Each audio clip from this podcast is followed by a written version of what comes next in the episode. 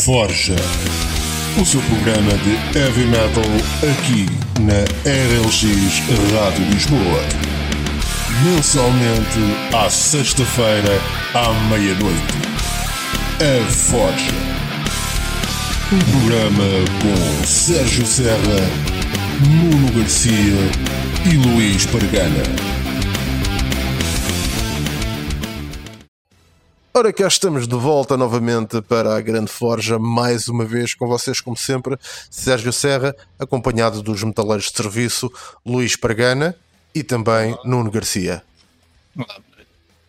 Ora, boas noites. Hoje vamos então seguir caminho pela nossa viagem histórica pelo metal. Tínhamos parado então no ano de 85 e hoje vamos para o magnífico ano de 1986. Ora, se 85 foi basicamente o ano da consolidação, o ano de 86 trouxe uh, talvez um dos melhores anos, pelo menos até à data, um dos melhores anos no heavy metal. Daqui e das bandas que vamos falar vão ser mais uma vez as nossas escolhas pessoais. Existem centenas de álbuns neste ano que foi um ano verdadeiramente excepcional, na minha opinião, para o heavy metal. E gostaria de destacar, ainda antes de começarmos a falar nas nossas preferências, de destacar aqui só alguns dos álbuns que também acabaram por marcar o panorama do hard rock, metal, etc., que eu acho que merecem efetivamente algum destaque. Temos aqui o primeiro álbum de consolidação de Bon Jovi como uh, uma banda que se veria ser um, um, um, marco, digamos assim, no hard rock. Portanto, Uh, é neste ano, em 86, que eles lançam o Slippery and When Wet, que tem as músicas das mais conhecidas de Bon Jovi, You Give Love a Bad Name, Living on a, play, eh, on a Prayer e Wanted Dead or Alive. Portanto, álbum de referência. Temos também o Final Countdown dos Europe, quer se queira, quer não, acaba por ser um álbum de referência não propriamente do metal, uma vertente, como falámos anteriormente, uma vertente uh, quase aqui paralela ao metal, que será então o air metal, com ou o glam metal, com o The Final Countdown, com as músicas, como toda a gente já sabe, The Final Countdown e também o segundo sucesso da banda, o Carrie. Além disso, de salientar ainda também o álbum Seven Star de Black Sabbath, ou como foi apelidado originalmente, ou o nome que recebeu originalmente foi Black Sabbath featuring uh, o Tony Iommi, que foi um álbum extremamente esquisito porque uh, depois da turnê no ano anterior a banda decide separar-se por completo e fica o único membro original, Tony, o Tony Iommi, que guitarrista, compositor, basicamente o único membro original que fica da banda é ele e resolve lançar um álbum e para isto, para este álbum, acaba por convidar uma série de outros, de outros elementos, de outras bandas e também ex-membros, entre eles acaba por convidar Eric Singer, que viria mais tarde a ser baterista de, da banda Kiss, um dos mais célebres bateristas da, da banda Kiss, teve alguns, mas este sem dúvida seria, será um dos mais conhecidos. E assim, entramos então em grande agora nas nossas preferências relativamente ao ano de 86.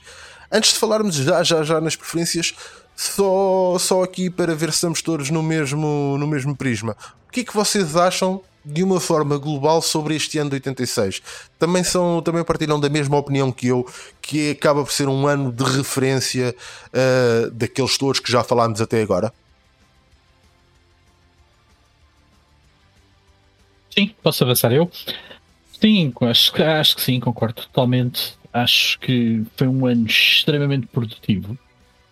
Uh, bandas que se tinham lançado uns anos antes uh, lançam no ano de 86 aqueles álbuns que, que os marcaram definitivamente e que ficaram uh, definitivamente associados uh, àquela, à, à, sua sonoridade. Ou seja, é, é, o ano de confirmação para muitas bandas, é o ano também de, de, de estreia para outras, que mais à frente se vieram a revelar também grandes bandas.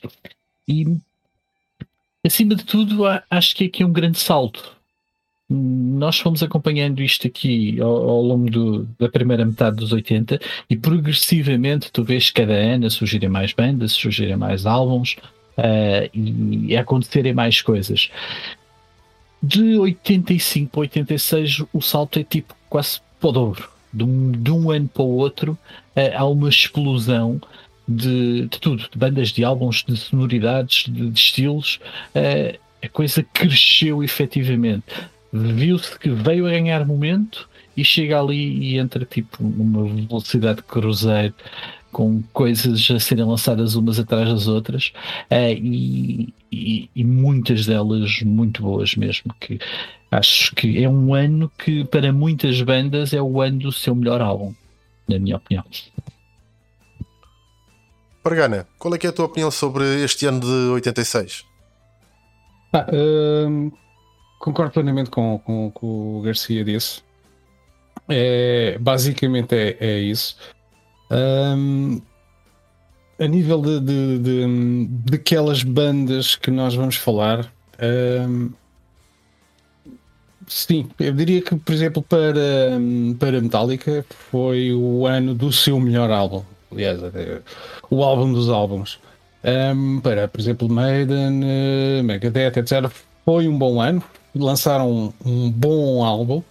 Um, se calhar também por causa de, de, dos Metallica terem lançado o seu melhor álbum, não tiveram tanto sucesso como um, poderiam vir a ter. Mas uh, mesmo assim, uh, mais tarde, depois, por exemplo, Megadeth e Maiden vieram lançar ainda, na minha opinião, álbuns melhores. Mas, perdão, em retrospectiva, uh, até porque não me lembro muito bem na altura por causa das drogas, Uh, mas sim, foi, foi um excelente ano para, para ser fã de heavy metal. Foi, foi sem dúvida, o ano de 86 foi sem dúvida um ano excepcional. Um, pegando um bocadinho naquilo que vocês diziam, foi também a projeção do metal para algo um pouco mais mainstream, ou seja, começa a ser, ou para mim, o ano de 86 é efetivamente o ano em que o metal sai dos sítios mais obscuros onde era ouvido e sai de, de digamos assim, debaixo da mesa para cima da mesa e é apresentado efetivamente como um estilo de música alternativo e comercial uh, para além pronto, do, daquilo que eram os sítios onde se ouvia metal e os segmentos das, ou as secções da sociedade, os tais nichos onde se ouvia uh, heavy metal. Vamos então começar agora. Eu, claro, só, só, queria, só queria acrescentar. É, talvez também parte disso foi o fenómeno da, da, da MTV, com aquele tipo de, com aqueles tipos de bandas que nós falamos no, no programa anterior, que serviram, digamos, como, como droga de entrada. Uh, o pessoal começou a ouvir aquele som, e pá, este som é fixe, e depois começou a procurar algo melhor, mais pesado. Uh, e isso acho que também contribuiu bastante para, para a explosão ao, ao público, esta demonstração ao público de, de isto do, do heavy metal. Exatamente, eu também, também sou da mesma opinião, ou seja, eh, aqui a própria televisão vai trazer um peso grande uh, daquilo que também falámos eh, anteriormente, não é? De, de quando as coisas começam a tornar-se também um pouco mais visuais, é mais fácil depois a divulgação, a MTV e os canais de música de uma forma geral tiveram também aqui algum peso. E também a própria forma como as bandas, eh, como, como estas bandas de metal começaram a pensar e, e, e olharem para a imagem como algo, um, eh, ou seja, como um meio também para se projetarem para outro público aí uh, também sem dúvida foi, foi um, um, dos fatores importantes que levou a que este fosse também o ano de entrada do, do heavy metal no mainstream. Sim, as bandas começam a considerar uh, a partir daqui cada vez mais uh, fazerem vídeos, gravarem vídeos para, para as suas músicas mais populares. Exatamente.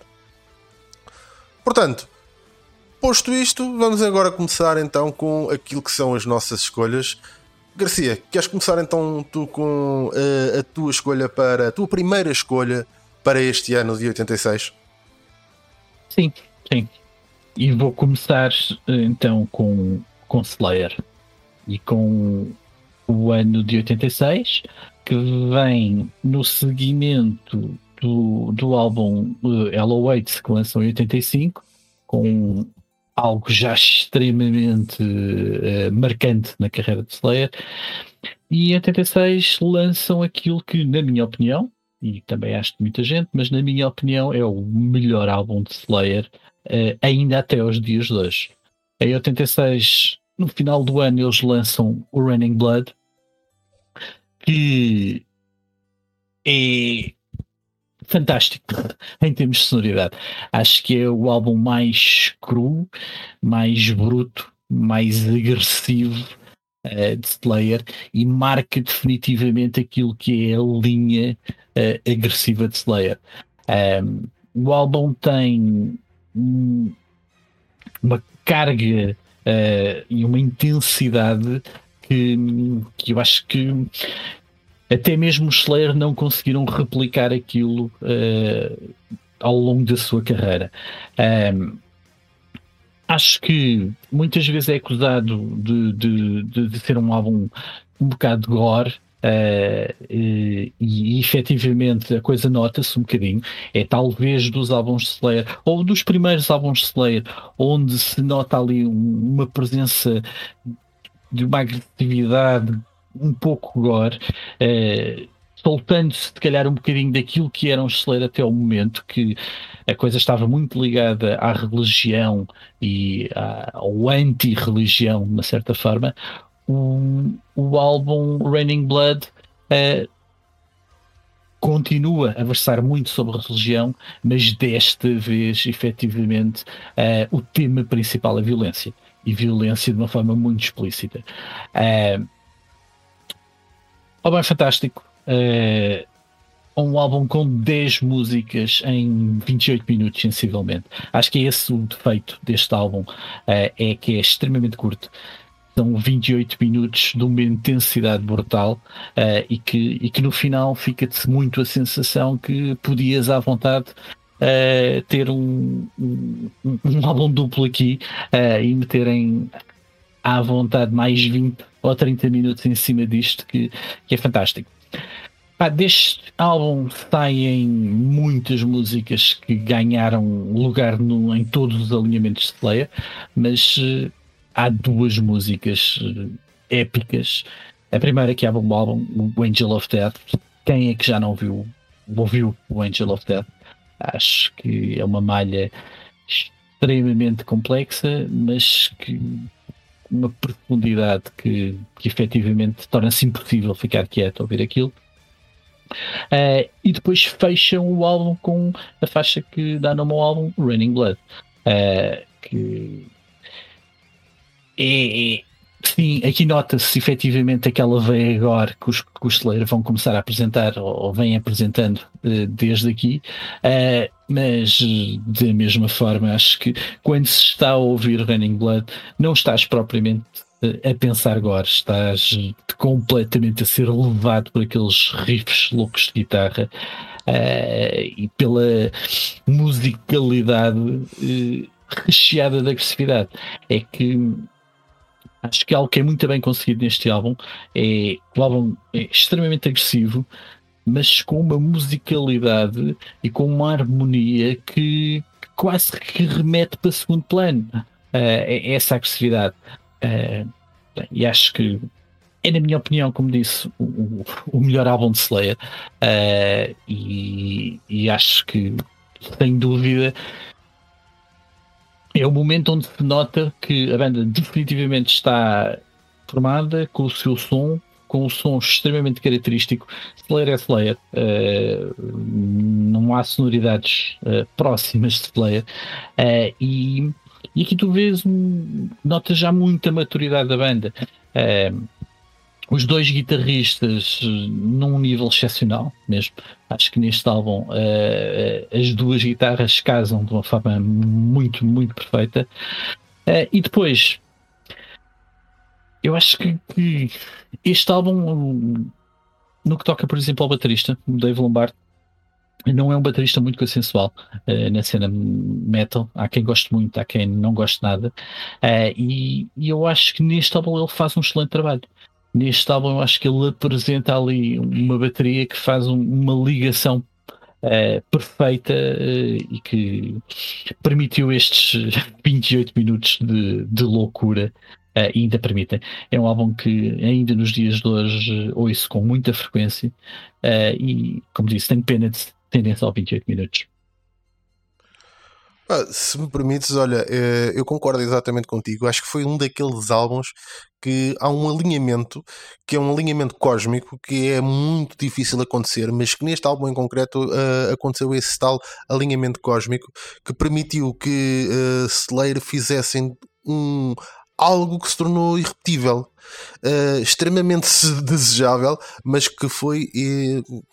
Não, não, houve hipótese, nunca mais Slayer fez aquilo que fez neste álbum e acho que também pensar em ir atrás disto e correr atrás deste álbum e fazer qualquer coisa de semelhante, acho que iria, uh, iria ser um, uma corrida inglória acho que isto foi, foi efetivamente um alinhamento perfeito entre musicalidade, gore, pujança, a, a questão de estar curto.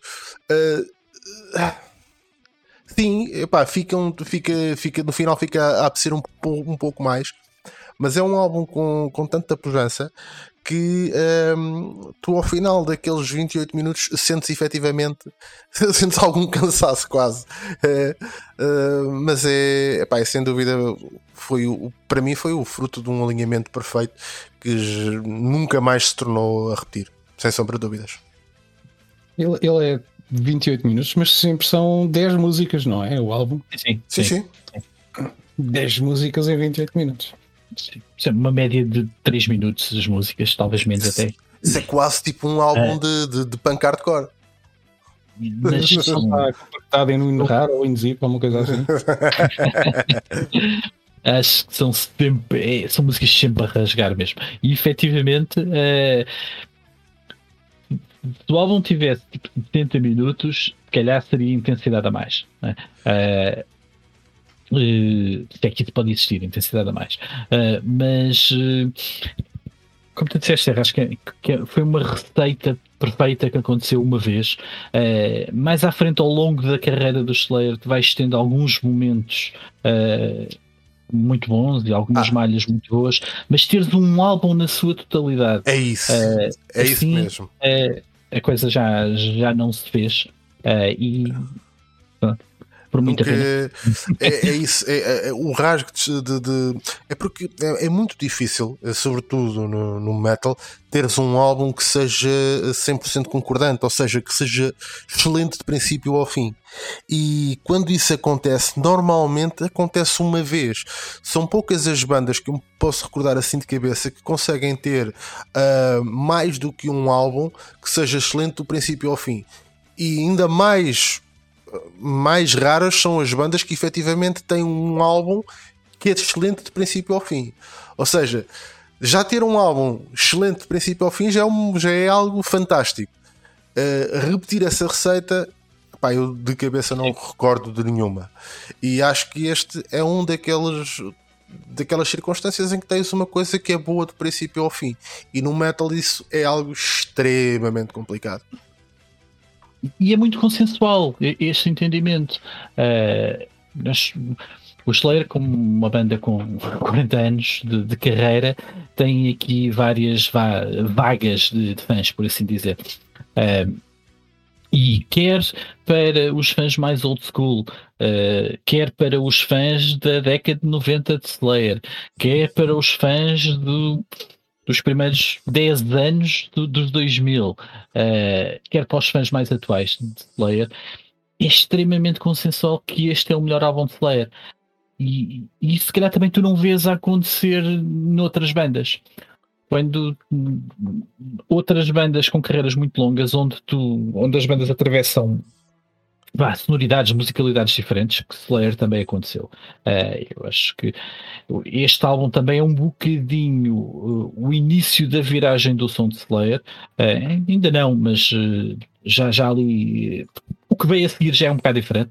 Um, e mesmo para aqueles fãs de Slayer que, que gostam muito da onda dos 2000 de Slayer, que não é consensual, Uh, e eu pessoalmente também acho que se calhar não foi o, uh, o melhor momento da carreira deles, uh, mas mesmo para esses fãs que têm um ouvido diferente e uma sonoridade de Slayer completamente diferente, é muito concordante que este é o melhor álbum de Slayer. Ah, e isto ao vivo resulta de uma forma brutal. É, é, estas duas malhas que falei ao vivo são qualquer coisa de tipo alucinante mesmo, daquilo deixar todo arrepiado de uma ponta à outra. fantástico. Sim, senhora, temos então aqui uh, o primeiro, a primeira escolha, e que grande escolha. E agora vamos passar então para, para Gana. Vamos passar para ti. Qual é que é a tua escolha, a tua primeira escolha aqui para o ano 86? A minha primeira escolha para este ano um, será, será Megadeth. Uh, com, com o álbum Peace Cells. Um, não é o melhor álbum deles, uh, é um bom álbum, não haja dúvida disso. Um, mas acho que mais para a frente, lá está, na minha opinião, depois tem álbuns melhores. Mas tendo em conta que isto foi o segundo álbum que eles lançaram um, e foi muito bem recebido na altura, uh, teve grande sucesso, é um, é um excelente álbum, torna a uh, Megadeth um, nome uh, reconhecido. Epá, a nível da, da sonoridade da, daquela voz característica do, do Dave Mustaine, a nível das guitarras, um, a, a, nível até, de, até mesmo a bateria. é curioso que de, depois de lançar este álbum e depois de, de, de fazer algumas tours, o, o, Dave Mustaine acabou por um, despedir o, o, guitarrista e o baterista. Um, ironicamente, por causa, alegadamente por causa de, de que eles abusavam das drogas. Eu acho que foi mais por causa deles terem vendido equipamento da banda, incluindo a guitarra do Mustaine, para ter dinheiro para comprar drogas. um, epá, tem muita, muitas músicas boas. Um, uma das minhas uh, preferidas deste álbum é o Peace Cells. É, é dif diferente, o suficiente da, das restantes um, e também diferente para ficar na memória, diferente o suficiente do, do, do, resto de, de, das músicas, no sentido em que, ao contrário, por exemplo, de, de, de Slayer e muitas das outras músicas também de Megadeth, um, não transmite aquela fúria, a, a, aquela energia, aquela raiva que quando estás a ouvir não, não, não paras quieto e quando dás por ti estás aos pulos no quarto a cometer genocídio às almofadas. Um, é, é, uma cena mais contida, uma fúria mais contida que está mesmo ali a, quase a chegar à superfície pronto a romper. Acho que é, é algo que lá está, todo este álbum é algo que quem gosta de metal já ouviu de certeza, um, se não vai ouvir, porque é, é mesmo muito, muito bom. Tu colocarias isto na, na escala do, do Megadeth? Colocarias este álbum uh, onde, para nós percebermos, a nível do, dos álbuns, dos bons álbuns do Megadeth, do, desde a excelência até aqueles que. É, isto, isto para ti fica, fica mais ou menos onde nesta escala? Este seria o terceiro. O terceiro? Este seria o terceiro álbum, sim. Ok, isso já é. Epá, como sabes, eu, eu não sou muito versado em Megadeth uh, porque Team Metallica, não é? Uh, portanto, não sou muito versado em Megadeth, é, é algo que eu tenho que efetivamente corrigir. E portanto gostava de saber aqui a tua opinião sobre isto. Garcia, não sei se tens alguma opinião sobre, sobre este álbum, se é um álbum que, que conheças. Conheço, conheço bastante bem e, e partindo um bocadinho a opinião com Pargana, não, não, não é se calhar o melhor álbum do Megadeth, uh, mas, uh, mas está muito próximo. Uh, acho que é um trabalho muito bem conseguido. Hum, acho que os Megadeth apresentam neste álbum e, e, algo que se vai ver muito mais para a frente. uma veia de vá quase de, de, opinião política, por assim dizer. O conceito por trás do, do álbum do Pixel está, está muito relacionado com o ano de 86 e com uma conferência das Nações Unidas e das declarações dos direitos humanos uh, e, e aquilo que se vive nesta década. E os Megadeth sempre ou foram apresentando ao longo da sua carreira algum contexto político e alguma alguma crítica social. Não é que as outras bandas também não o façam, porque acho que é, é, é característica essencial do metal, efetivamente, haver aqui uh, alguma crítica social. Mas, mas acho que, neste álbum uh, a ideia que, que, que a paz vende-se. Uh, uh, acho que foi, foi muito bem conseguida, uh, bem passada e musicalmente, como disse, não, não será o melhor álbum de, de, de Megadeth. também o põe bem nos três primeiros, como o Pergana, mas acho que foi um trabalho bastante bem conseguido e, e, e pronto, não terei muito mais a dizer. Sim, sim isso, é, isso, é, absolutamente verdade. É algo que não, pronto, não tinha feito a ligação um, à crítica social, mas sim, isso está bastante presente na música Peace Cells. Não é algo que hum, exista em todo o álbum. Um, estava a lembrar que eles têm uma música, uh, por exemplo, uh, de um de um músico de blues, o I Ain't Superstitious. Uh, uhum. e, e quando, chega, quando chega a essa, a essa música, notas mesmo ali um, uma diferença a, a nível da musicalidade e do, do próprio ritmo e tudo. Mas a, a, música que eles, digamos, mais inspirados tiveram, e eles mesmos eh, admitem isso, foi mesmo a Cells. Um, lembro de ouvir qualquer coisa de, de, de, dos membros da banda, Megadeth, do Dave Mustaine, etc. Uh, pensarem, bem, esta, esta vai ser a música mais famosa do álbum, o, precisamente o, o Cells, precisamente a tal música que, de crítica à sociedade de, na, na altura. Sim, senhora. Acho que temos já. Vai ser agora, quer dizer, agora que é a minha vez de falar, vai, vai ser aqui um bocado complicado. E por isso, para não falarmos de só de coisas mainstream, eu oh, fiz no meu, na minha reflexão sobre o ano 86, resolvi ir buscar o fundo do tacho.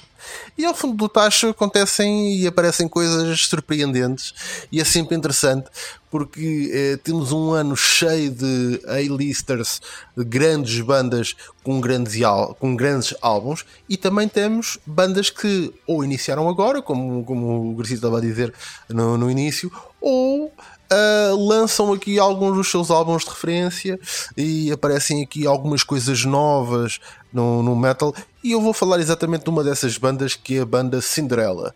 Cinderella é uma daquelas bandas que surge com o movimento air e glam e que, um, embora tenha sido formada em 82, lançam em 86 o seu primeiro álbum. Foi uma banda que teve assim um início um bocado com umas escolhas um bocadinho duvidosas, no sentido em que uh, a banda foi até descoberta na altura por, uh, pelo Gene Simmons do, dos Kiss, não é? Que toda a gente conhece. Ele tentou ir buscar a banda e colocá-los na, na label deles e não sei o quê, mas a banda recusou. E tipo, eu não sei o que é que lhes passou pela cabeça para recusarem. Uh, terem recusado fazer parte do, do, universo Kiss e, e da, da, da, editora do Gene Simmons, mas a verdade é que, é que, que o fizeram.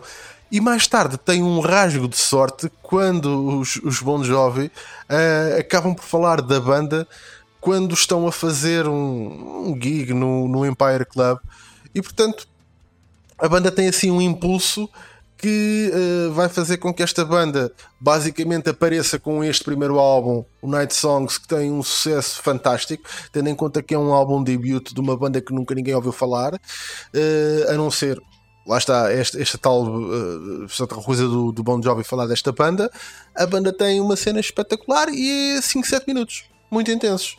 Acaba por lançar ali mais. Uh, não chega a uma, meia, uma mão cheia de álbuns e entretanto desaparece.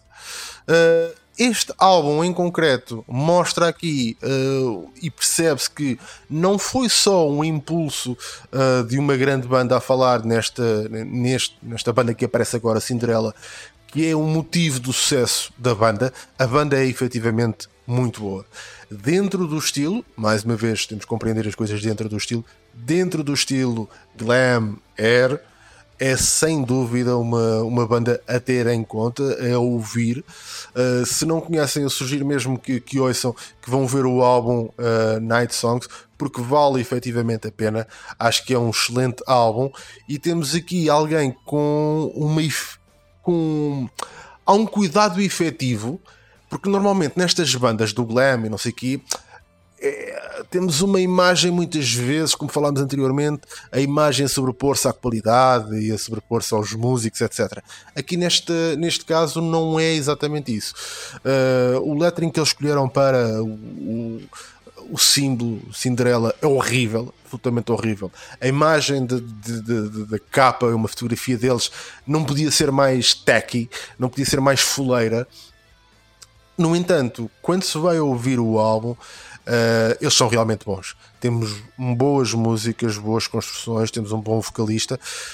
Tudo elementos de, de uma banda uh, que bem, ficaram na banda desde o início até ao fim. Portanto, uh, a banda acaba, acaba ali meados dos anos 2000, um pouco antes, mais, mais meados dos anos 90, aliás.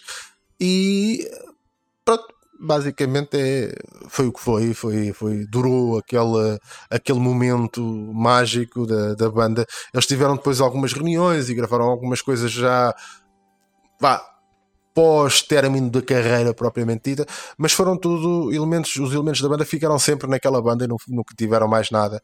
Portanto, estamos a falar de Tom Kiefer, que foi o, lead vocals e guitarrista, e, e, tocava teclas e saxofone e harmónica e steel guitar e, e bandolim e, e, tudo e mais alguma coisa.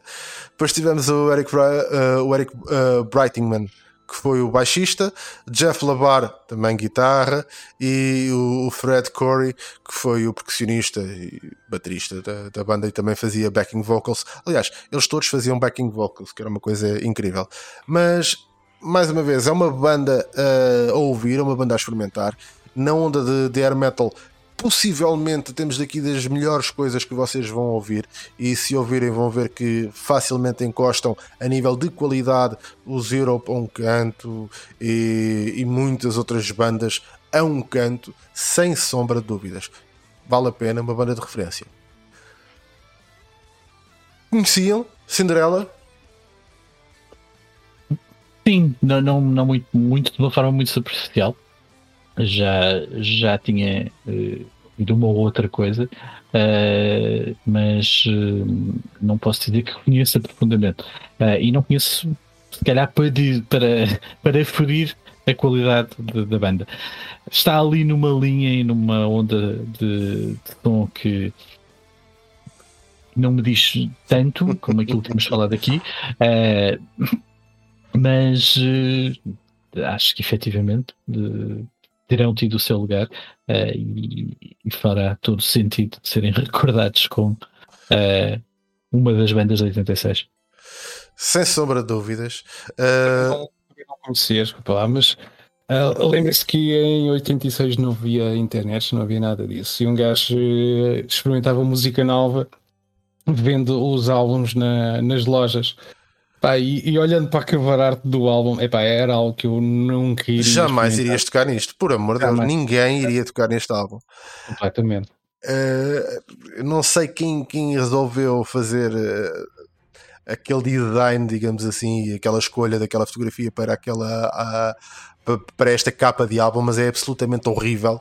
E, e portanto, Uh, felizmente que os Bon Jovi falaram neles uh, e que alguém depois teve curiosidade em ir ouvir porque uh, a sonoridade não diz nada, não combina nada com aquela capa.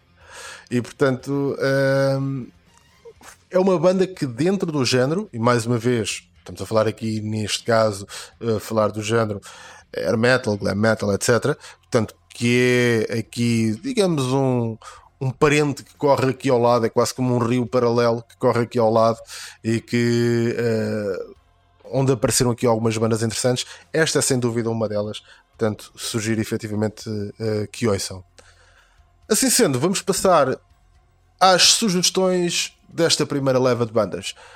Quem começou inicialmente foi o Garcia, portanto, vou começar agora eu. Vamos fazer em ordem inversa. Portanto, eu vou dar primeiro a minha, a minha escolha musical, a seguir dá o, o Pargana e depois dás tu o Garcia. Ok, vamos a isto. Deste álbum, exatamente de, de, de Cinderela, de Night Songs, a banda, a música, aliás, que eu sugiro para vocês ouvirem e que vai tocar já já de seguida, será então Cinderela Somebody Save Me. Grande malha. Pargana, a tua música. Do, do álbum Cells, uh, estive muito tentado em, em sugerir a música Peace Cells, que é realmente boa. Mas há uma outra música também muito boa e que não, não é, se calhar, tão tocada e é tão conhecida. Por isso, a minha música de ilusão vai ser My Last Words. Ok, My Last Words. Garcia, agora sim és tu. E eu falei de ler do Raining Blood e quero ouvir o Raining Blood. Ok, vamos então já de seguida para estas três malhas sempre a abrir e estaremos de volta para, a nossa, para as nossas segundas uh, ou para os nossos segundos álbuns de referência. Até já!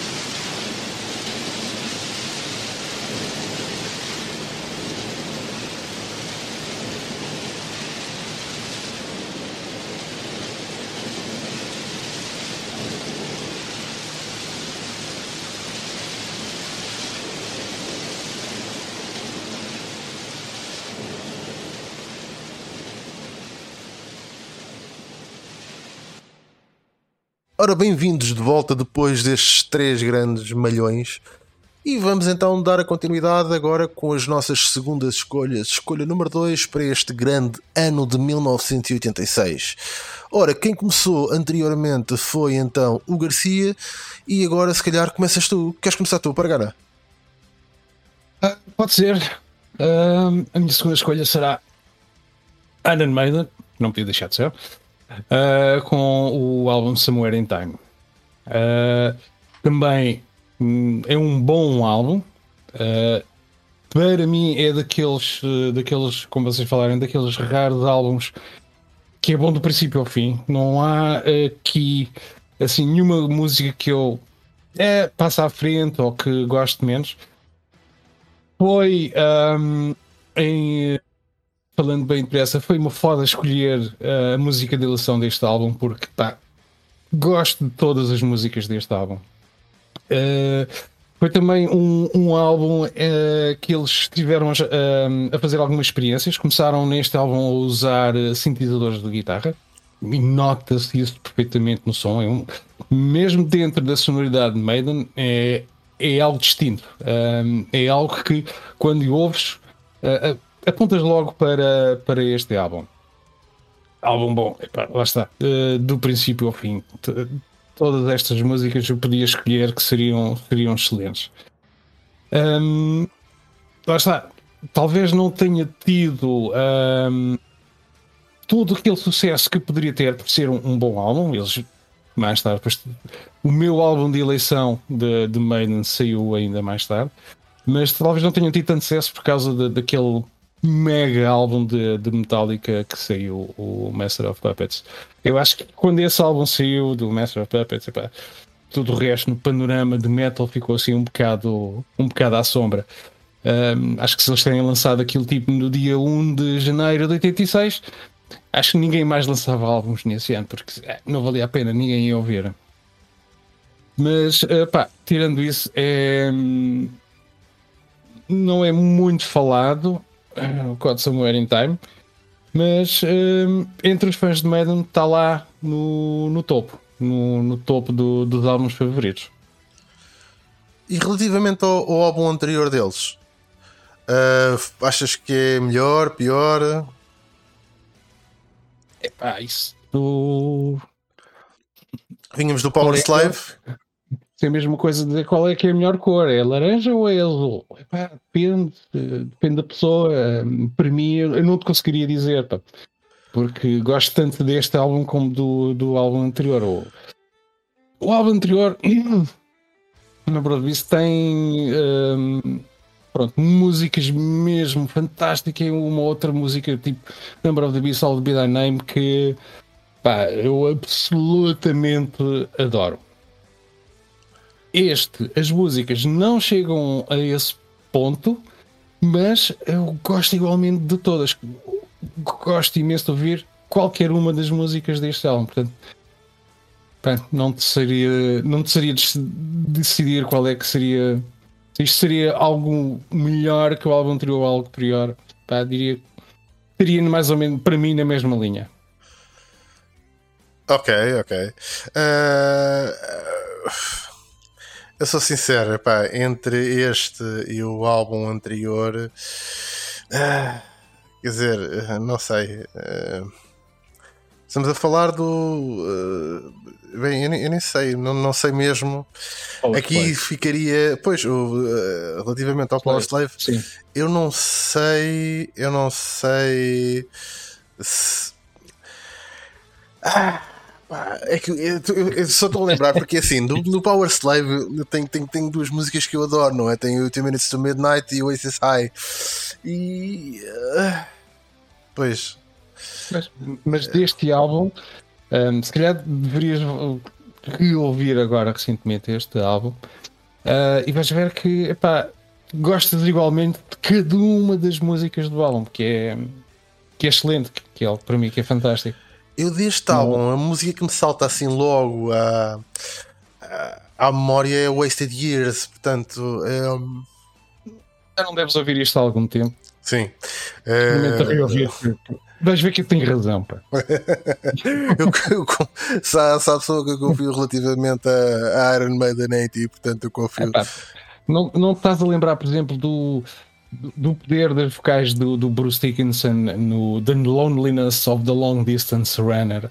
Um, não, não estás a recordar da, da, da, guitarra do baixo no Sea of Madness? Epá, é, é músicas muito boas, muito fixe. Ok, vou, vou, vou me render, vou voltar a, a ouvir sem dúvida, uh, porque pá, Iron Maiden é Iron Maiden, não é? Garcia, o que é que tens tu a dizer sobre, sobre este álbum? Eu acho que é um álbum bastante agradável. Um, Gostei, gostei da escolha de palavras. Tenho, tenho dificuldade em escolher palavras. Não, há, há, aqui uma outra coisa neste álbum que, que eu acho que, que apresenta uma diferença. É? Um, provavelmente aquilo que o Pargana estava a dizer, há aqui algum experimentalismo que, que, que descola, uh, se calhar, daquilo que era o, mais tradicional e mais expectável uh, para Maiden uh, naquela altura. Um, mas, eu, mas eu acho que o álbum é bastante bem conseguido e bastante bom. Acho que seguindo assim uma lógica por comparação, eu acho que ele fica perfeitamente bem uh, depois do Power Slave e antes do álbum que veio a seguir. Que eu acho que o álbum que veio a seguir, sim, é, é, é, consegue ser bastante superior a este. Uh, e eu acho que ele encaixa aqui muito bem entre estes dois álbuns. Uh, é qualquer coisa, se calhar, vá transição, por assim dizer, mas acho que é algo que me Pregana estava a dizer que soube bastante bem. Uh, e, e, não, não me apraz dizer muito mais. Isto, obviamente, comparado com, com Slayer, se estiveres a ouvir Slayer e depois começares a ouvir isto, uh, de repente começa a pensar, mas isto está a tocar em câmera lenta ou o quê? O que é que se passa aqui? Fantástico, sim senhora. Então, Garcia, queres, queres dar tu aí o, o salto já para o teu álbum? Sim, pronto, e se calhar aqui a lógica do Pargana falar de, da banda referência dele, eu provavelmente vou falar da minha banda referência no ano de 86 e ainda nos dias de hoje, uh, e vou-vos falar mais uma vez de Creator e do álbum Pleasure to Kill. Uh, é, é o segundo álbum de, de Creator uh, e ainda efetivamente se, se está a ver crescimento a acontecer, mas provavelmente uh, neste álbum uh, o Creator surge como a versão europeia do Slayer. Uh, se calhar é uma comparação injusta para os dois, mas conseguiram construir aqui um álbum ainda ainda se nota, ainda está muito presente que, que é uma banda em crescimento. Uh, mas um álbum com uma agressividade brutal uh, e, e, com uma carga uh, em cima daquelas duas guitarras. Uh, que acho que é o melhor, efetivamente, deste álbum. São, são os riffs de guitarras em todas as músicas, praticamente. Um, e, e, acho que conseguiram fazer aqui um excelente álbum. Um, não é o, o, melhor deles, na minha opinião, Uh, mas eh, fica muito próximo. Fica já muito próximo daquilo que, que é definitivamente a, a linha de Creator. Uh, e é de daquilo, na minha opinião, daquilo que é thrash metal europeu, é provavelmente o mais representativo do que é o thrash metal puro, mesmo. Uh, aquela linha pura, extremamente crua das guitarras, uh, com aquelas malhas de baterias extremamente agressivas. Um, provavelmente aqui as vocais ainda não são o, o ponto alto deste álbum e, e, se calhar mais para a frente viremos as coisas a, a acontecerem melhor, mas, mas marca, marca definitivamente a linha de Creator e marca acima de tudo a mensagem de Creator. Uh, o, álbum chama-se Pleasure to Kill e quem conhece o álbum está recheado de violência do princípio ao fim que é algo que vem vai marcar definitivamente eh, a carreira dos Creator. A agressividade, a violência e, e, e a, o terror uh, são, são características desta banda. Um, pronto, e acho que eu só tenho aí uma coisa que é. Eu concordo com, com, com, com tudo o que disseste, uh, mas eu não consigo ainda olhar para este álbum como uh, a versão final do som dos creators. Se calhar muito por causa daquilo que tu disseste no final, por causa dos vocais não serem uh, os, os, definitivos da banda. Eu tenho alguma dificuldade, eu fui rever ou, ou reouvir o álbum e tenho alguma dificuldade. Eu acho que é sim, uh, existe aqui já, uh, eu diria que 75% do trabalho daquilo que virá a ser uh, uh, daqui para a frente Creator está ali, mas há aqui 25% que, que se notam. Pelo menos na minha opinião. Não, não sei se, se partilhas do mesmo a nível de, Eu da sonoridade. Que, aquilo que, que, que ainda a nível das guitarras e a nível de, das linhas de bateria de baixo, uh, a coisa já é muito creator. Não é creator dos dias de hoje, uh, mas já é muito creator. E, e, quando, por exemplo, ouves este álbum, o, Pleasure to Kill, por comparação ao, ao, Terrible Certainty, por exemplo, a seguir, que já é um álbum referência para toda a gente, uh, certamente. Um, a coisa efetivamente notas que o salto já é muito pequenino. Uh, musicalmente a coisa já não mudou tanto quanto isso. O som se calhar ficou melhor envolvido, por assim dizer, mas já está muito lá daquilo. Há efetivamente a questão das vocais. As vocais neste álbum já são quase definitivamente assumidas pelo, pelo vocalista uh, atual. Uh, deixa de ser o baterista a cantar só cantando uma das músicas, se não me falha, uh, e, e, isso nota-se efetivamente. Mas hum, eu acho que é talvez aquilo que, que, que para quem gosta de, de, de Creator, uh, se calhar o, o, que salta mais à vista, efetivamente. Uh, Creator, na minha opinião, é, é uma banda que ao longo de, da carreira que tem, que já é bastante grande, um, foram evoluindo o seu som. Uh, e, e, contrariamente, se calhar, a algumas bandas da, da atualidade, uh, eu acho que eles uh, conseguiram sobreviver bastante bem ali aos anos 90 e aos anos 2000 e, e, estão ainda nos dias de hoje a mostrar o, o seu melhor algo que se calhar já não vejo acontecer tanto em outras bandas. Uh, e quando comparo Creator de, da década de 80 com Creator dos 2010, 2020, uh, sim, o som, o som é muito diferente. Uh, e, e nota-se que a coisa amadureceu de uma forma bastante diferente. Mas dentro dos Creator da década de 80, 90, eu acho que isto já é, sem dúvida, uma referência. Exato. Pá, com, concordo, sim. Uh, acho que se compararmos uh, realmente uh, entre os creators dos 2000 e os creators dos 80, há aqui um crescimento, há um amadurecimento, há uma perda de tal também, chamemos assim, de, de, de crueza e a construção de algo, se calhar, um pouco mais pensado, mais sólido. Sem dúvida. Mas falaste aí num ponto importante que é um ponto que uh, haveremos eventualmente de fazer um programa sobre ele, que foi efetivamente o declínio dos anos 90 e tentarmos perceber aqui em conjunto o que é que aconteceu aqui nos anos 90. uh, Pargana, aparaste dizer alguma coisa sobre, sobre este álbum? Hum, não, concordo plenamente com, Podes dizer que é agradável. É agradável. é, a vingança é, é terrível. Uh, tem voz, tem guitarra. Exato. E tem e música no fundo. No background, se vês ouvir outra coisa. Não, uh... Não mas é, é um bom álbum.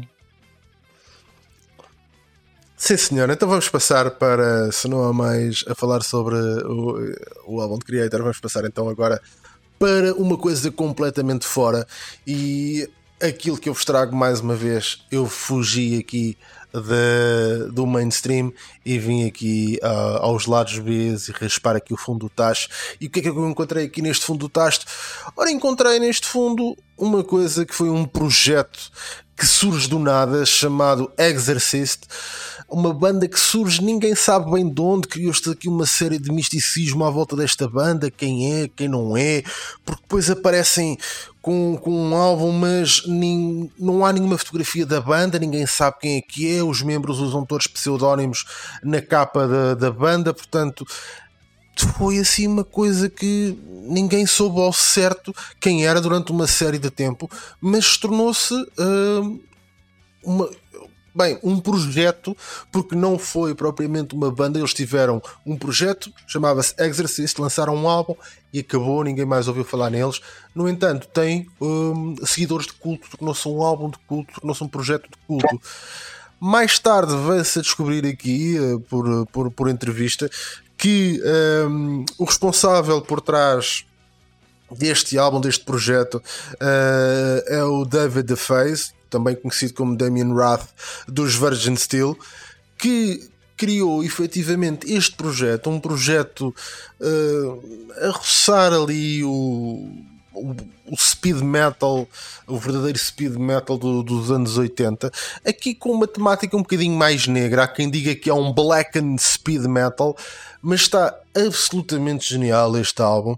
Não, não tem vocais muito elaborados, mas todo o álbum em si mostra um, um, speed metal, mostra um metal que em algumas coisas, e, e, quando estávamos a ouvir isto, estávamos a discutir isso, em algumas coisas aproxima-se a nível da velocidade das guitarras, de, de alguma coisa ali entre Metallica e Slayer, assim, pela sonoridade e depois também pela velocidade. Uma coisa assim muito esquisita, mas é um projeto que vale imenso a pena uh, ouvir. Tem seguidores de culto é, é de facto um, um projeto dentro daquilo ou seja, dentro dos poucos projetos que existiram nesta época, porque a maior parte eram bandas efetivas, isto foi um projeto, foi uma coisa única e, e contida no tempo, acho que está absolutamente excepcional. Alguém, eu, alguém, olha, eu força, força. Uh, não conhecia, totalmente. Uh, mas fiquei extremamente uh, interessado e surpreendido positivamente com a tua descoberta. Uh, acho efetivamente uma coisa bastante interessante, uh, com, com muito potencial, com muitas pernas para andar. Uh, não andou, o que se calhar é pena, mas fiquei extremamente intrigado e curioso por, por aquela principalmente por aquelas guitarras, aquela linha criativa de volta daquelas guitarras, faz-me lembrar aí sonoridades eh, de bandas referência da época uh, e, e, algo extremamente rápido. Uh, uh, uma marca, um speed metal muito presente e pronto, eu tenho pena que tenha sido um projeto só, porque daquilo que, que, que conheci e que vou tentar aprofundar, agradou-me bastante mesmo. Só de relembrar que uh, o projeto chama-se Exorcist, o álbum chama-se Nightmare Theater. Para, para referência. Pregano, o que é que achaste de, deste projeto? Ah, também uh, não conhecia. Uh, e também um bocado em linha com aquilo que o, o Garcia disse. Uh, a sonoridade da guitarra faz-me lembrar por exemplo, muitos do, do, dos álbuns uh, anteriores de Metallica, por exemplo. Se bem que uh, com a velocidade tipo ao dobro ou ao tipo, não é necessariamente mau. Uh, fica, fica fixe, fica bom na coisa.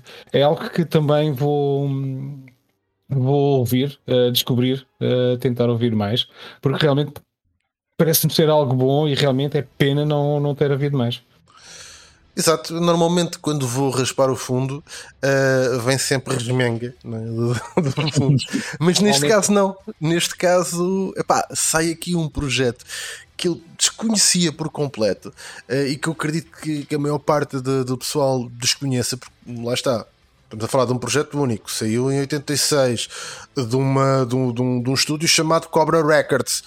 Uh, ninguém sabe bem que, como é que isto foi feito e como é que apareceu, etc. E, e a verdade é que é absolutamente fantástico. Tem, tem seguidores de culto, mas como tudo aquilo que é de culto também é de nicho. Ou seja, não foi uma coisa que, foi, que fosse muito divulgada e, portanto, é normal que nos circuitos normais isto não seja efetivamente conhecido. É um projeto que achei muito interessante e que, sem dúvida, uh, foram duas coisas. Foi foi interessante descobrir este projeto e mais do que interessante descobrir este projeto, é interessante descobrir um, ou, ou, seja, a ideia de que há muita coisa ainda por descobrir que já foi feita e que tem uma qualidade excelente. Ou seja, nem tudo aquilo que, que foi bom já está conhecido. Ainda há muita coisa boa por conhecer. Uhum. Ora, assim, tendo nós chegado a, ao ponto, digamos assim, que todos já nós falámos do nosso, da nossa segunda seleção, vamos começar então aqui a escolhermos as nossas músicas para representar essas nossas seleções. Vamos começar então por Pargana. Queres começar por tu? Pode ser. Então qual é que é a pá, tua referência? Como eu disse, pá, isto foi uma foda escolher uma música deste álbum, pá. É pá, tanta coisa boa que, olha, acabei por escolher uh, a música com o nome do álbum, a primeira música, Caught Somewhere in Time, porque, epá, é bastante representativa daquilo que vais ouvir no restante álbum. Se, se gostares desta primeira música, certamente vais gostar de todas as outras músicas uh, do álbum. Por isso, a minha música de ação é o Caught Somewhere in Time. Muito bem, Caught Somewhere in Time. Temos então a tua referência de Iron Maiden. Garcia. Para mim também foi, foi extremamente difícil escolher qualquer coisa daqui, uh, mas acabei por escolher o Right of Violence uh, e acho que principalmente eh, é uma malha que funciona muito bem ao vivo e ao vivo representa muito aquilo que é uh, Creator e aquilo que é muito uh, o misticismo por trás deste álbum. Uh, por isso sugeria o, Riot of Violence. Muito bem, Riot of Violence. E agora vamos então para a minha referência do projeto Exorcist Nightmare Theater, que é então a música Burned Offerings, onde vamos então poder experienciar aqui as guitarras a, a abrir e todo o poder do speed metal com um toque aqui de, de black, portanto o black speed metal dos anos 80. Vamos ouvir então já de seguida estes três grandes malhas e estaremos novamente com vocês para a nossa, a nossa última recomendação para o grande ano de 1986. Até já!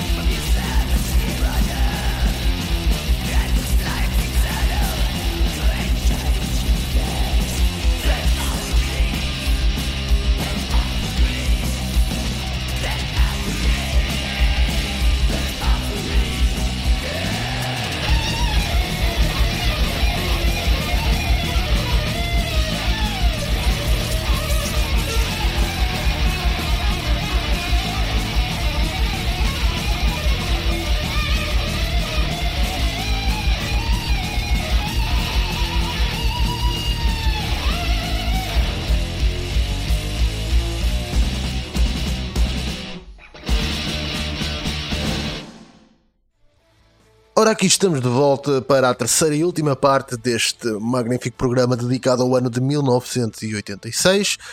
E agora sim, vamos para a nossa, ou para as nossas terceiras e últimas escolhas do ano de 1986.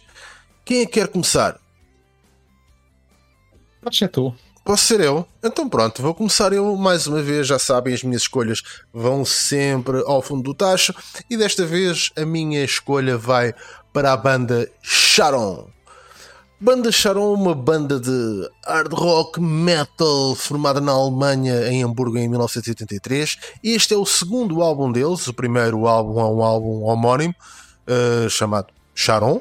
E o segundo álbum deles vem provar efetivamente que no metal nem tudo tem que ser metal. Portanto, este álbum chama-se Made in Aluminium.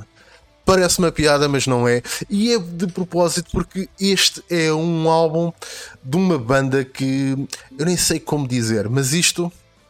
Este álbum foi um álbum, foi o álbum de maior sucesso desta banda, uma banda que foi formada pelos irmãos uh, Herbert e Andreas Feldenhamn. Nem vou fingir que sei pronunciar isso. Esqueçam. Pronto. A banda lançou um primeiro álbum que foi um álbum assim mais na vertente hard rock e depois resolveram virar drasticamente para o metal e fazem então este Made in Aluminium. Se bem que é um metal. É... Tenho alguma dificuldade em comentar este álbum como um metal. Porque assenta muito também num. talvez num hard rock um bocadinho mais pesado uma pescadela de olhos ali, uma pescadela de olho ao metal, uh, mas achei de facto uma sonoridade interessante uh, desta banda. E achei uma particularidade, achei particularmente interessante o facto de ser uma banda que lança uh, dois álbuns, o Sharon e o Made in Aluminium, depois resolve acabar e formam depois do, dois elementos dessa, dessa anterior banda, da banda Sharon, resolvem formar uma nova banda. E uma banda que iria ter um sucesso uh, exatamente igual à anterior, com dois álbuns. Que foi a banda chamada, a formar uma banda chamada Midra, que lança também dois álbuns, um primeiro álbum homónimo chamado Midra em 1988 e um segundo álbum que aqui é uma coisa que me espanta uh, como é que é possível, mas vocês conseguem ter uma noção uh, em que ano é que sai o segundo álbum desta banda Midra? Assim, tirem, tirem um número para o ar. Vá, o, a primeiro, o primeiro álbum foi em 88. E qual foi o segundo álbum? Em que ano?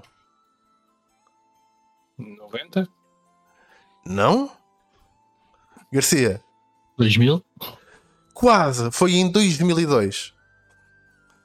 Portanto, temos aqui, uh, ou seja, basicamente. Um, uh, a banda tem um interregno brutal. Portanto, temos aqui um, um interregno de quase 12, 12 não, daqui são uh, 88. Temos Sim, são cerca de 12 anos de interregno, ou 14 anos de interregno. Uh, e lançam um álbum, número 2, do nada, e morrem na praia. Pronto. Uh, mais uma vez, é, é daquelas coisas que, que, eu acho fantástico quando andamos aqui uh, a fugir ao mainstream, andamos a, a, a, perceber como é que era o mercado do, do metal nesta altura. Vamos encontrar projetos destes. O álbum uh, Made in Aluminium é um álbum que vale a pena ouvir, vale a pena escutar. Não é nem de longe nem de, de perto, colocaria na mesma, uh, na mesma fasquia do projeto que falámos anteriormente, de Exorcist, uh, do Nightmare Theater. Não, esse é uma coisa assim de exceção. Este veio efetivamente mostrar que, ok, nem todos podem ser vencedores, e este é, é o caso disso. Pronto, uh, Sharon Made in Aluminium é um álbum engraçado, mas nem todos podem ser vencedores. Apraz-vos dizer alguma coisa sobre, sobre este Charon? Ou querem já passar para os vossos álbuns de referência? Eu desconhecia. Desconhecia também. Desconhecia Charon. Um, consigo reconhecer a sonoridade. Uh, aqui não tenho tanta dificuldade em, em classificar isto como metal. Uh, Relembra-me uh, aquele heavy metal alemão, principalmente ali, uh, do, do, do, da década de 80. Uh, eh, bandas tipo Halloween e Ray, essas coisas por aí, uh, e, e, consigo consigo reconhecer ali alguma sonoridade. Desconhecia a banda, não ouvi a totalidade do álbum que, que, que, que falaste, mas pareceu-me interessante uh, e, e, e algo interessante de se ouvir. Eu só acho que é uma sonoridade. Um, como é que eu ia pôr isto? Isto vai parecer esquisito, mas, uh, mas uh, tem sentido. Eu acho que é uma sonoridade velha para 86.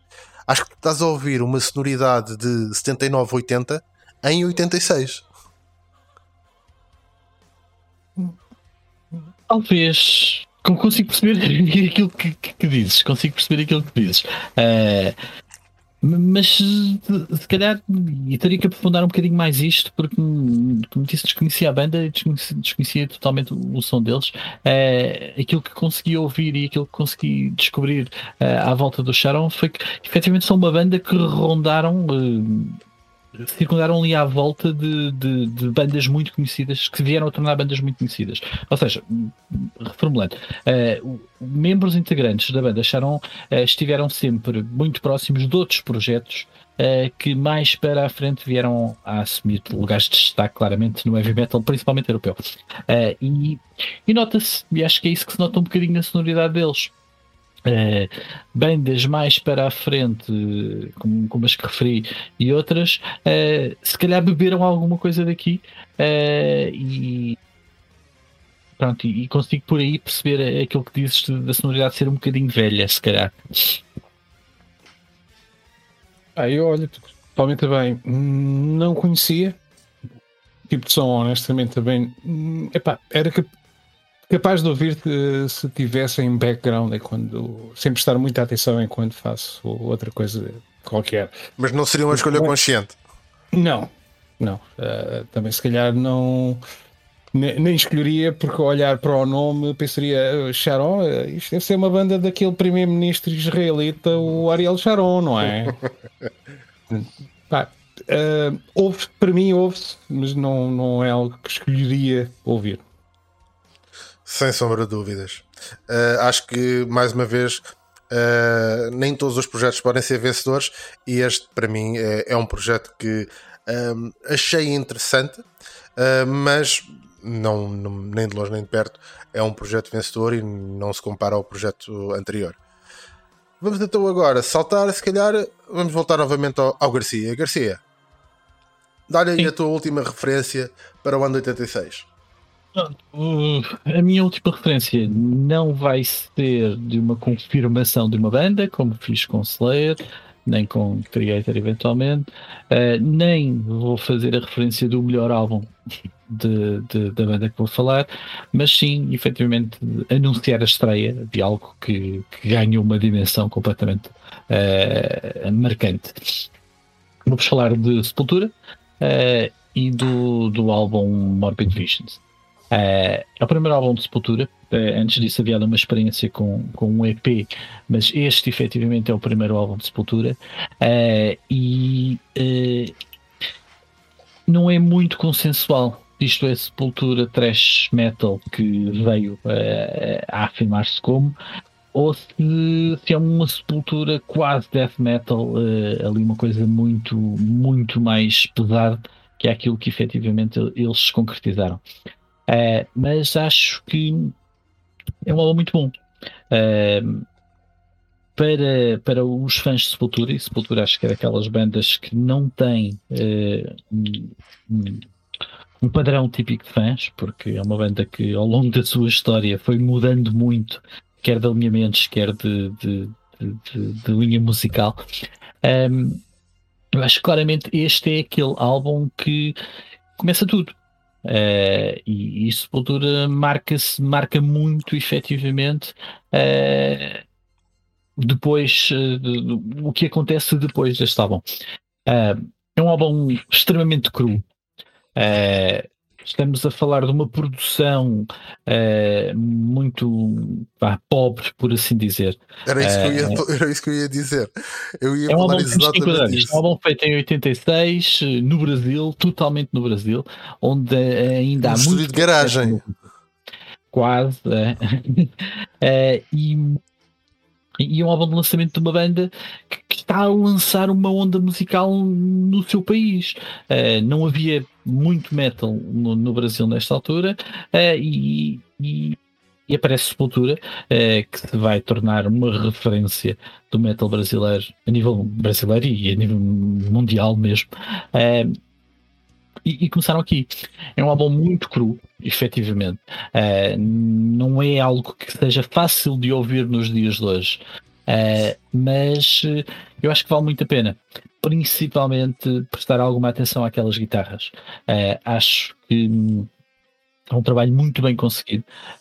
são duas guitarras muito fantásticas, muito cheias da força a sonoridade roça ali o, o death metal uh, e algo, até se calhar há, há, momentos mais à frente, mais coisas tipo grind, um, mas um, eu acho que no seu todo, uh, para o álbum de lançamento de uma banda, uh, acaba por ser um trabalho bastante bem conseguido.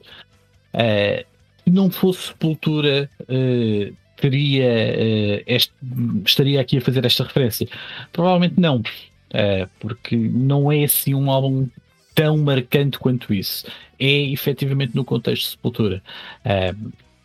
e acho que há uma ou outra música que, que são reconhecidas, este álbum. Uh, e que os seguiram ao longo da carreira deles, uh, mas acima de tudo, aquilo que, que, eu, que eu destaco neste álbum é em, uma sonoridade extremamente crua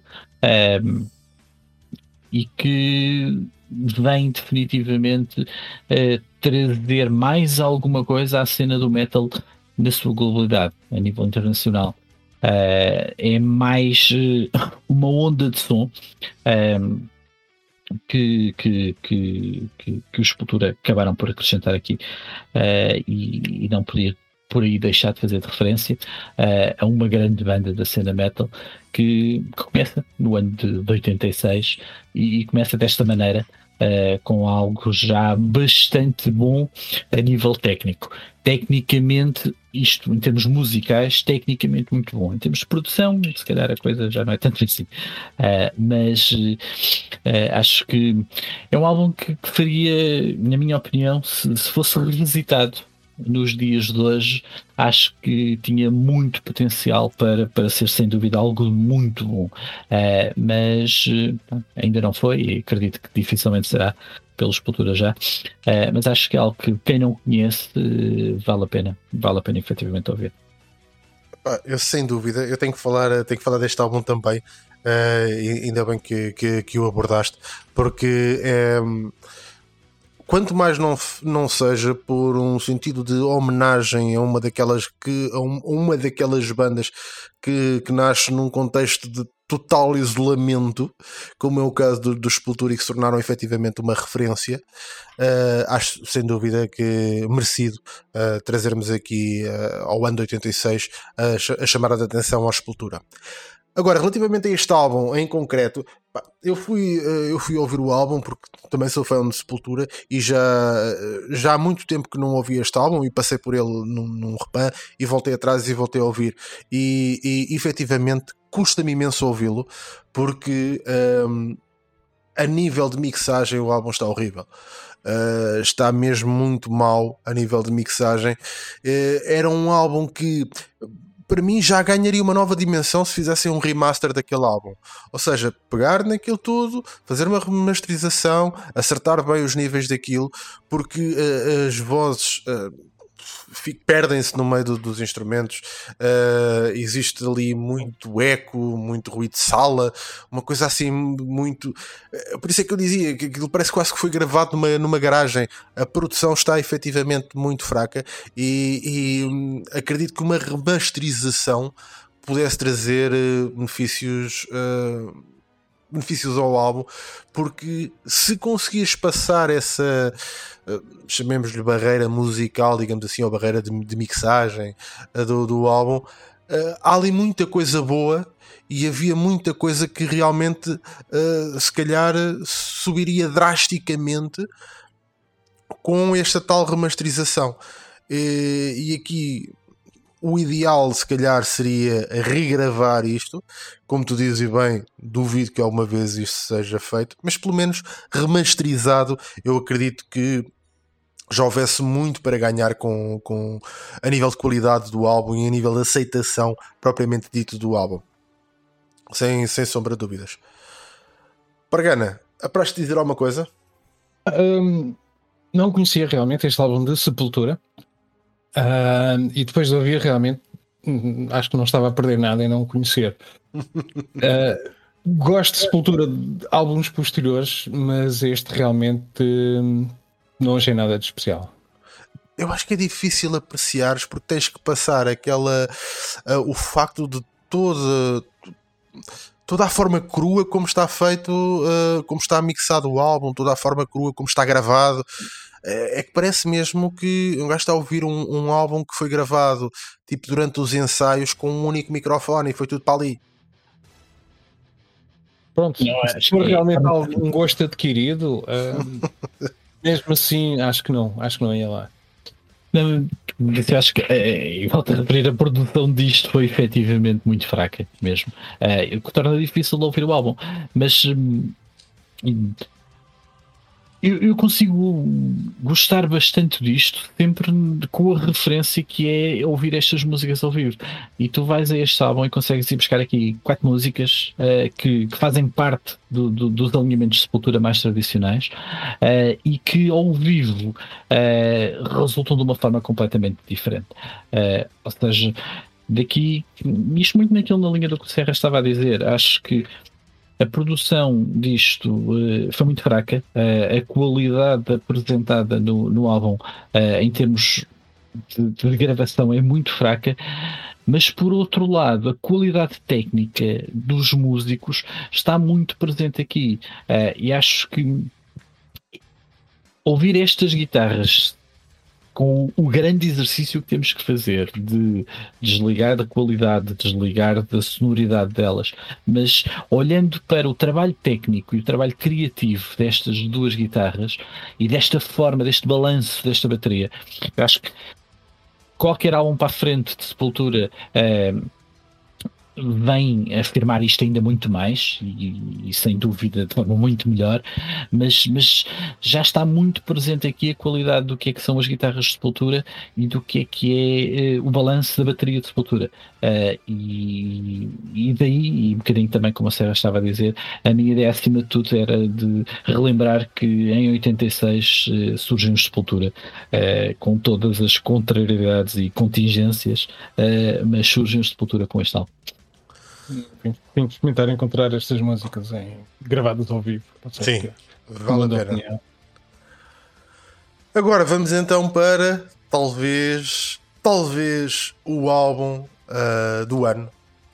Ah, o álbum do ano certamente será para muitos do- dos fãs ah, de, de metal e se calhar eu próprio teria que render-me a este álbum e a considerar este o álbum do ano. Pargana, força. Epá. O que dizer, a sério? O que dizer de Master of Puppets de, de Metallica? Ahm, se calhar roubar aqui um bocado o- algo que um crítico disse sobre os livros do, do Lord of the Rings, O Senhor dos Anéis. Ah, existem ah, dois tipos de pessoas neste mundo: aquelas que ouvem Master of Puppets e aquelas que vão ouvir Master of Puppets. Exatamente. Pá, porque não há hipótese. Tu não podes ser um, um metaleiro sem ouvires este álbum. Pá, não, não há hipótese. Pá, isto tem um, tem, tem um power, tem, tem uma energia brutal. Eu quando começo a ouvir este álbum, eh, dou por mim às tantas eh, a tentar que o, o volume vá para além do, do máximo. Eh, eu quero mais, quero mais volume. Eu, eu, eu quero cada átomo do, do, do meu corpo a vibrar ao, ao ritmo da música, a vibrar à bateria do Lars Ulrich. Gajo pode não ser lá muito bom eh, tecnicamente, epá, mas neste álbum o- a bateria entra tão bem com, com as músicas, man, é, é algo fantástico. Ah, felizmente tenho uma, consigo fazer uma pequena habilidade que é como tenho uma cabeça grande e um cérebro muito pequenino, quando forço os, os headphones contra as orelhas, isto faz eco e parece uma sala de concerto. um concerto do- dos Metallica.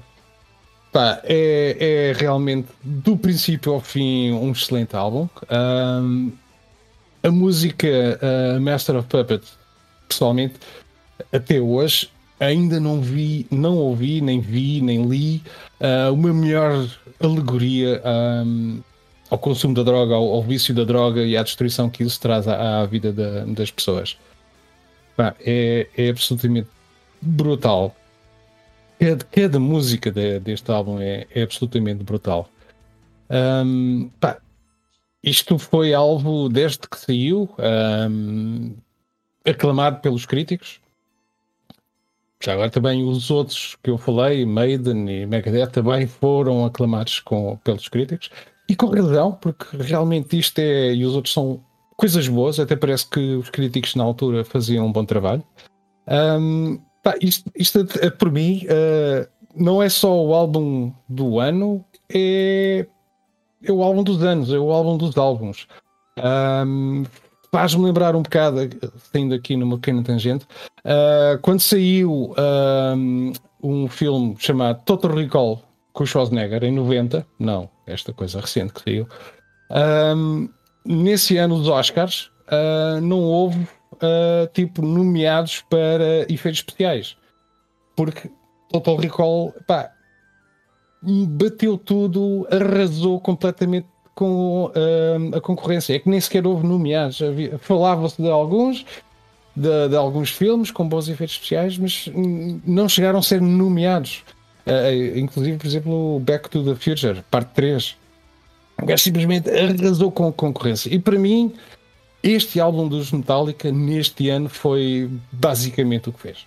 Uh, os álbuns de, de Maiden, Slayer, etc. foram, foram bons, pá, mas este foi tipo um, o consagrar de, de, de, das mentes do James Hetfield, do, do Cliff Burton, a experiência que eles tiveram com os outros álbuns, as experiências que eles tiveram nas tours, etc., que consolidou e fizeram este, esta obra de arte, este masterpiece de, de, de trash metal que é uh, o, o Master of Puppets. Pá, não, não há hipótese, meu.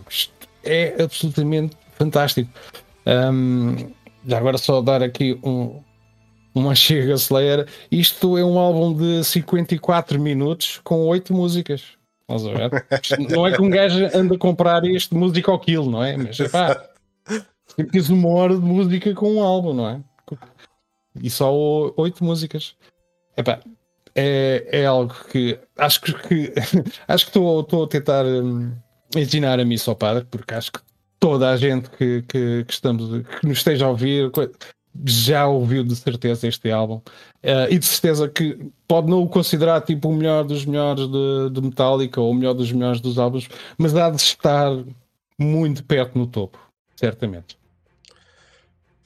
Sem sombra de dúvidas, para mim, uh, este é o álbum de referência do, do ano de 86. Uh, eh, e além de ser o álbum de referência do ano de 86, estamos a falar também de um dos álbuns, se não o, o álbum de.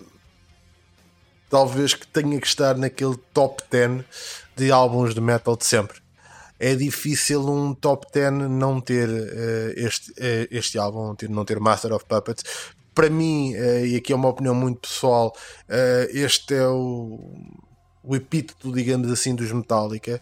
É o ponto máximo que os Metallica chegaram. Não daqui para a frente vai haver coisas boas, na minha opinião. Nada chegou ao nível, nada mais conseguiu chegar ao nível do Master of Puppets. Acho que o Master of Puppets, lá está mais uma vez, como foi também o álbum de, de Slayer, são aquelas singularidades que uh, mais tarde eles até tentaram ir atrás daquilo, mas não, não há. Quer dizer, Master of Puppets foi para mim o the pinnacle do, do, dos Metallica, sem sombra de dúvidas. Sim, uh, infelizmente existe um, uma sombra sobre, sobre o álbum foi neste ano também, em setembro, que num acidente de, de, aviação no autocarro dos Metallica, quando eles estavam em tour, teve um, um acidente uh, e nesse acidente o Cliff Burton morreu, faleceu. Para mim, os Metallica nunca mais foram os mesmos depois disto. Bem, vocês já disseram tudo, basicamente. Uh, então, boa tenho, noite. Tenho, tenho efetivamente que. Tenho, não quero efetivamente que concordar. Uh, é o melhor álbum de Metallica, na minha opinião. Uh, uh, em todos os aspectos, uh, quer tecnicamente, quer musicalmente, quer em termos de produção, por oposição àquilo que estávamos a falar da banda anterior, aqui acho que a produção foi excelente, efetivamente. Um, talvez se tiver a apontar alguma coisa negativa, que não tenho, mas esforçando bastante a coisa, acho que uh, talvez as linhas de bateria sejam o elemento mais fraco deste álbum. Que acho que o casamento entre as guitarras, o baixo, a voz, a musicalidade está perfeita mesmo. Uh, talvez gostasse de uma bateria um bocadinho melhor, mas uh, também o Lars não é o melhor baterista do, do mundo, uh, e, e, isto mesmo olhando internamente, uh, há uns anos ter visto uma entrevista do, do, James Hetfield, onde lhe perguntavam se o Lars era o melhor baterista uh, do mundo e que o James respondeu que ele nem é o melhor baterista dos Metallica, quanto mais do mundo. Um, Muito bom. E que não houve nenhum outro baterista. É, é como correr sozinho e chegar em segundo. e a realidade é se tivesse alguma coisa a apontar, mas que não tem, é muito forçado mesmo. Uh, se calhar era a única coisa que apontava neste álbum. Mas uh, acho que, é excelente, efetivamente. Uh, tem uma sonoridade excelente, não, não me canso de ouvir. Uh, e, e, não me canso de ouvir várias vezes. É daqueles álbuns que não me custa de chegar ao fim e voltar ao princípio e começar a ouvir novamente. Acho que todas as músicas são muito boas, uh, todas as músicas têm ali os timings perfeitos, a organização das músicas dentro do próprio álbum está muito bem conseguida. Uh, consegues ter aqui uma instrumental para de 6 minutos que, que te prende do princípio ao fim uh, e onde, onde ouves muito Cliff Burton mas também onde ouves muito as guitarras do Emmett uh, e, ah, é excelente e é sem dúvida o melhor álbum de Metallica acho que sem dúvida está no, no meu top 10 dos melhores álbuns de, de sempre. Uh, e, e, também, se calhar, partilhar aqui uma curiosidade. Um, ehm, é o único álbum de metal que está uh, na biblioteca do Congresso Americano. Uh, eles têm vindo ao longo dos anos a fazer um registro para a posteridade uh, de, de, de, de, livros, de, filmes, de, música, uh, e, e, o Master of Puppets é o único álbum de metal que já integrou os arquivos da Biblioteca do Congresso Americano, uh, o que só por si acho que já é representativo.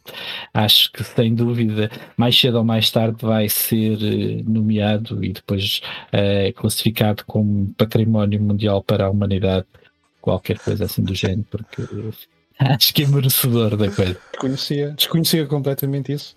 Mas agora ainda bem que falaste do, do instrumental Orion. Um, para mim é dos melhores instrumentais que já ouvi. Epá, teve ali tanta emoção, tanta, uma história, tudo, sem ouvires uma única palavra. Epá, acho que está excelentemente uh, construída.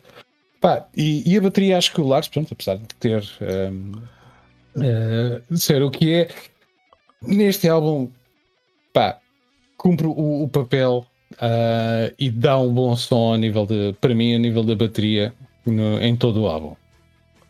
Adoro este álbum completamente. Ora, assim sendo, vamos chegar então ao momento de falarmos nas nossas escolhas para as nossas referências musicais. Uma vez que eu comecei, bem, vou começar então a dar a minha, a minha referência.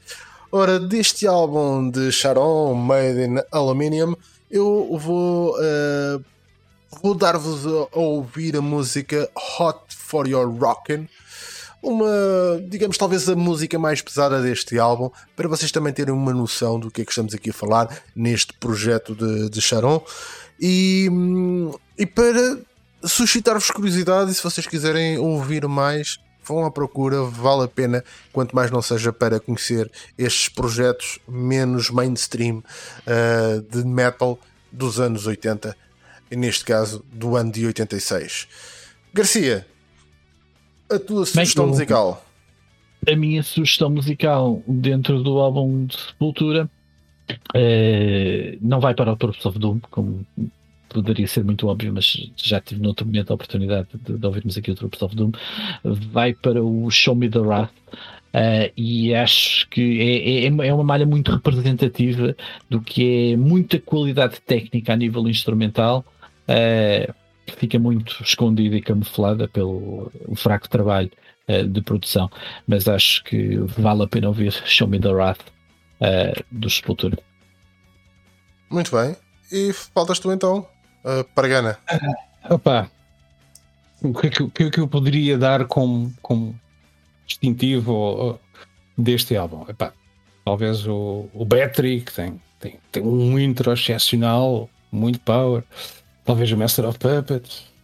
Uh, talvez o Welcome Home Sanitarium, pá, é uma balada que depois termina com uma energia brutalmente fantástico. Um, acabei por escolher um, a última música do álbum, uh, Damage Incorporated. Uh, praticamente todas as músicas deste álbum dá para, para fazer mosh, mas tipo, acho que esta Damage Incorporated é a música do mosh. Uh, até antes de, de por exemplo, uh, na própria música, antes da fase instrumental, antes dos riffs de guitarra, o James Field diz: Não, que é mesmo começar e, e começam os gajos a dar na guitarra, pá, e é um power, man, aquilo dá-te uma punjança. Não importa o que é que estejas a fazer, vais começar a bater a perna, a mão, etc. Não, não vais conseguir ficar quieto a ouvir esta música. Portanto, a minha é Damage Incorporated. Sim, senhora. E assim ficamos com as sugestões para o ano de 86. Já a seguir vão passar estas três grandes malhas. E daqui a um mês cá estaremos novamente para dar continuidade à nossa mega viagem pelo heavy metal, seguindo para o ano de 87, enquanto preparamos aqui mais algumas coisas para vocês e mais alguns programas especiais. Até lá, não se esqueçam, sempre a malhar o ferro e sempre a curtir grandes malhas. Até daqui a um mês, pessoal. you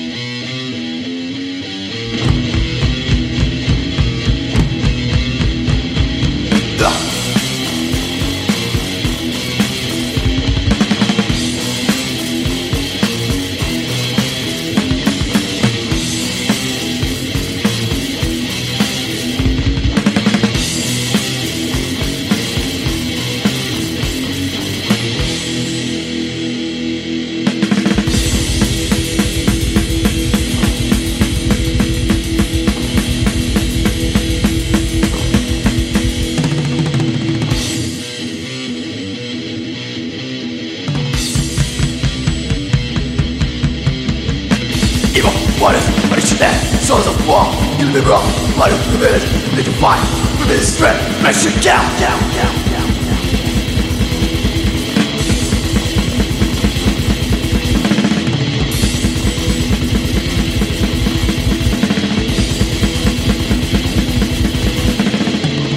So, even you better, still stop. Bleeding, feeling strong, force, force, start your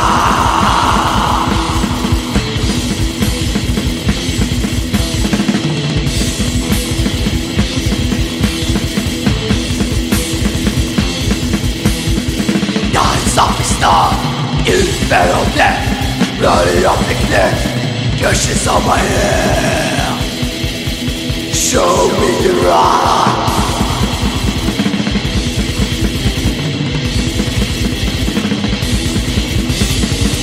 Frost, man, who is born, living for the rest. Small, small, but the mother, blessed fire, they might be still.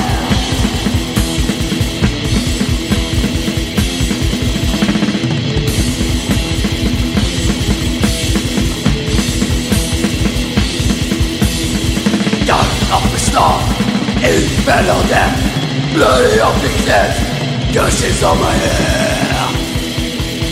Show me the rock.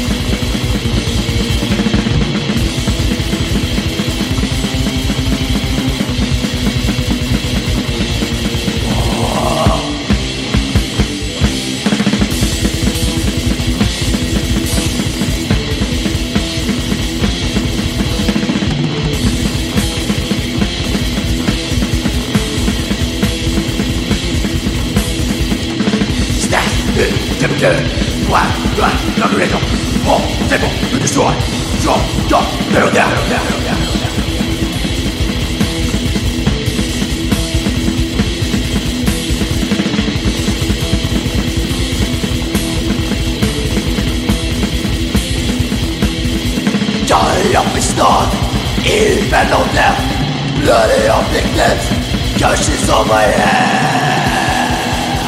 Show me the. Rock.